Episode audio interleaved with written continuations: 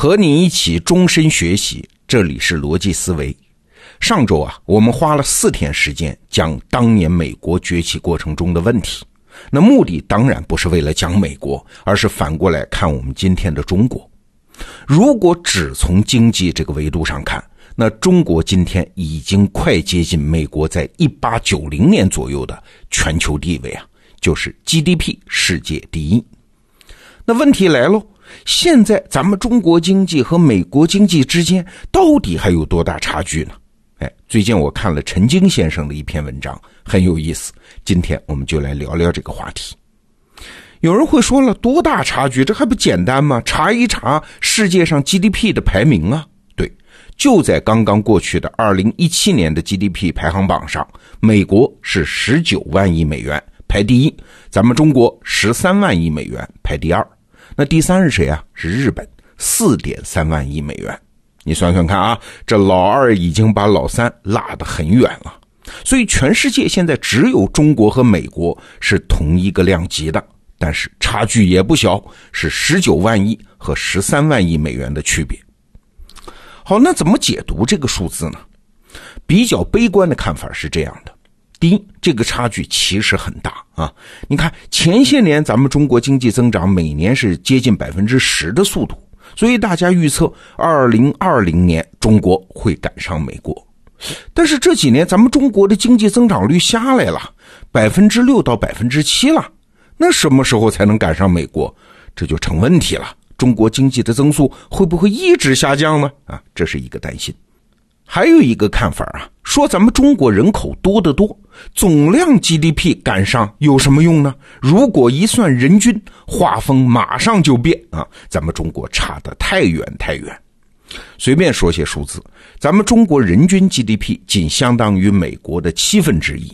而且这还要考虑一个因素哦，就是中国人很勤奋的，参与劳动的人口比例是高于美国的，而且个人劳动时长也是高于美国的，所以咱们中国每个人的劳动生产率啊，平均下来只有美国的十二分之一。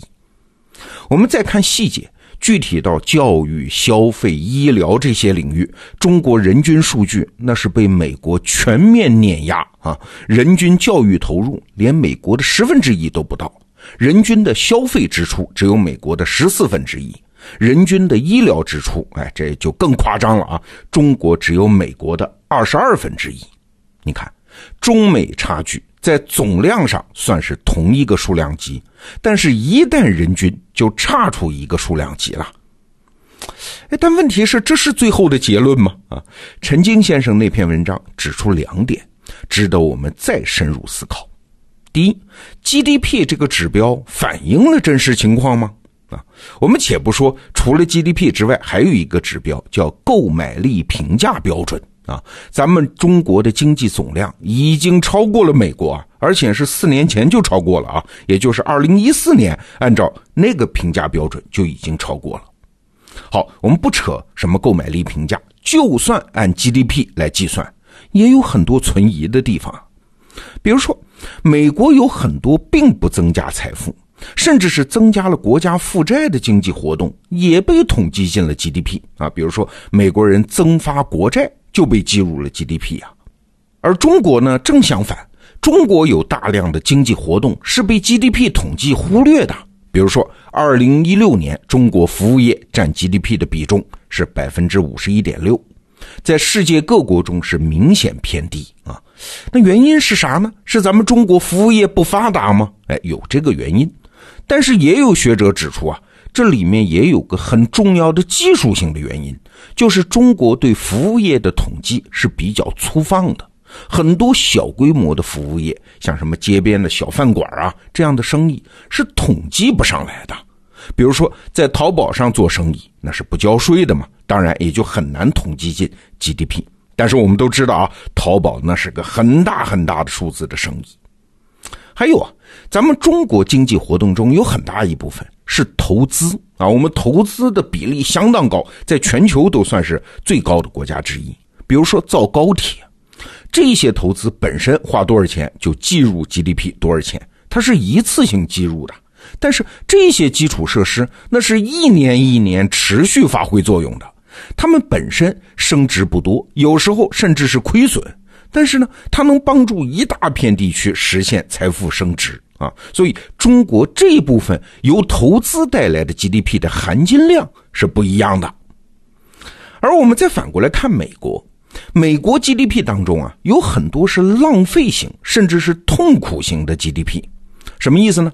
就是花了这么多钱，但是没有起到那么好的效果，甚至是起到了反效果。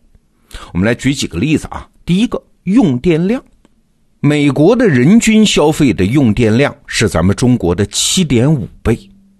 哎，这个数字好像不符合我们的感受哈。美国人用电，他的幸福感是中国的七点五倍吗？很显然不是。我们就拿空调消费来说。中国在地球上的纬度和美国是差不多的，所以气温也大体差不多。但是咱们中国的空调渗透率是百分之六十，和美国差不多的数字啊。另外，像什么智能手机、电脑、冰箱、洗衣机，中国的普及率也不比美国差。那人均用电量的差距这么大，是为啥呢？哎，这里面很大的原因是浪费嘛。美国人随手不关灯，随手不关空调，那是常态啊啊！还有美国人洗完衣服之后，一般是用烘干机来烘干，而中国人呢，一般会选择自然晾干。美国有多少台烘干机？八千八百万台啊！每台烘干机一年用电是一千多度，光烘干机的总用电量就超过咱们中国三峡水电站全年的发电量啊！我用过烘干机啊，说实话，那只是个消费偏好，并没有明显的消费感受的升级呀。我们再来看人均的医疗支出，美国是中国的二十二点四倍，那看上去中国医疗投入就少得可怜嘛。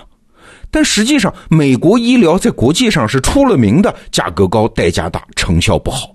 美国人均寿命七十八岁，中国人均寿命七十六岁，你看。并不高多少吗？美国在发达国家中也是属于比较差的呀。我们再来举个例子，美国律师费一年你猜多少 GDP 啊？一万亿美元，占到美国 GDP 总量百分之六左右啊，这是一个天文数字啊。而中国律师业的收入呢，总体上只有四百亿人民币啊。中国律师收入占 GDP 的比例只是美国的百分之一。那你怎么看这个差距呢？咱们中国社会的法治水平当然还有很大增长空间。这四百亿人民币当然是少了，但是美国律师成本那么高，一万亿美元，它就是好事儿吗？当然不是，它也带来了美国社会的很多痛苦，这叫痛苦型 GDP。好，我们再来看中国人均的消费水平，在国际排名上很落后啊。但是如果你看细节，你会发现有些领域中国人平均消费水平是不低的。我们就拿衣食住行的行来说啊，汽车，中国大陆每一万人每年买车是二百零三辆，那全世界占多少名啊？三十五名，这个排名可不低啊。至少咱们大陆是中国台湾的两倍。那美国是多少呢？哎，美国还是比较高，是中国的二点五倍。但是你看，中美之间的距离没有想象的那么大。要说吃肉，咱们中国人均消费一年啊五十九公斤，是世界人均的两倍。美国呢也是中国人均的两倍。你看，距离也没有那么大。至于吃蔬菜，咱们中国人人均已经是世界第一啊。所以你看，中国人的消费水平其实不低。当然了，如果你要从上面这些事实就得出结论，说中国马上就要逼近美国的发展水平了，这也不是事实。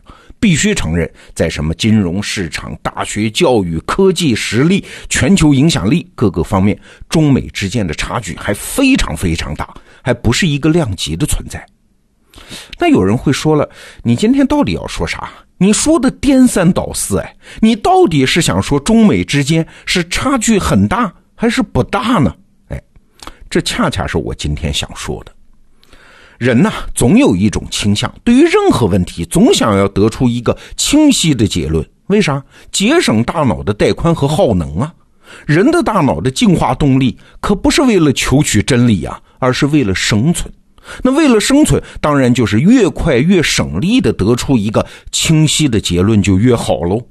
比如在网上关于中美差距这个问题啊，最吸引关注的文章无外乎是两类结论：第一类是中国不行，照美国差远了；第二类呢是咱们中国可牛了，美国不行。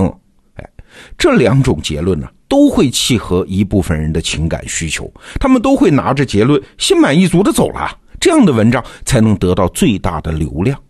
而像陈晶先生这种文章，他分析中美差距，落实到各种细节，得出不同方向的思考结论，反而会显得模棱两可，没有力度。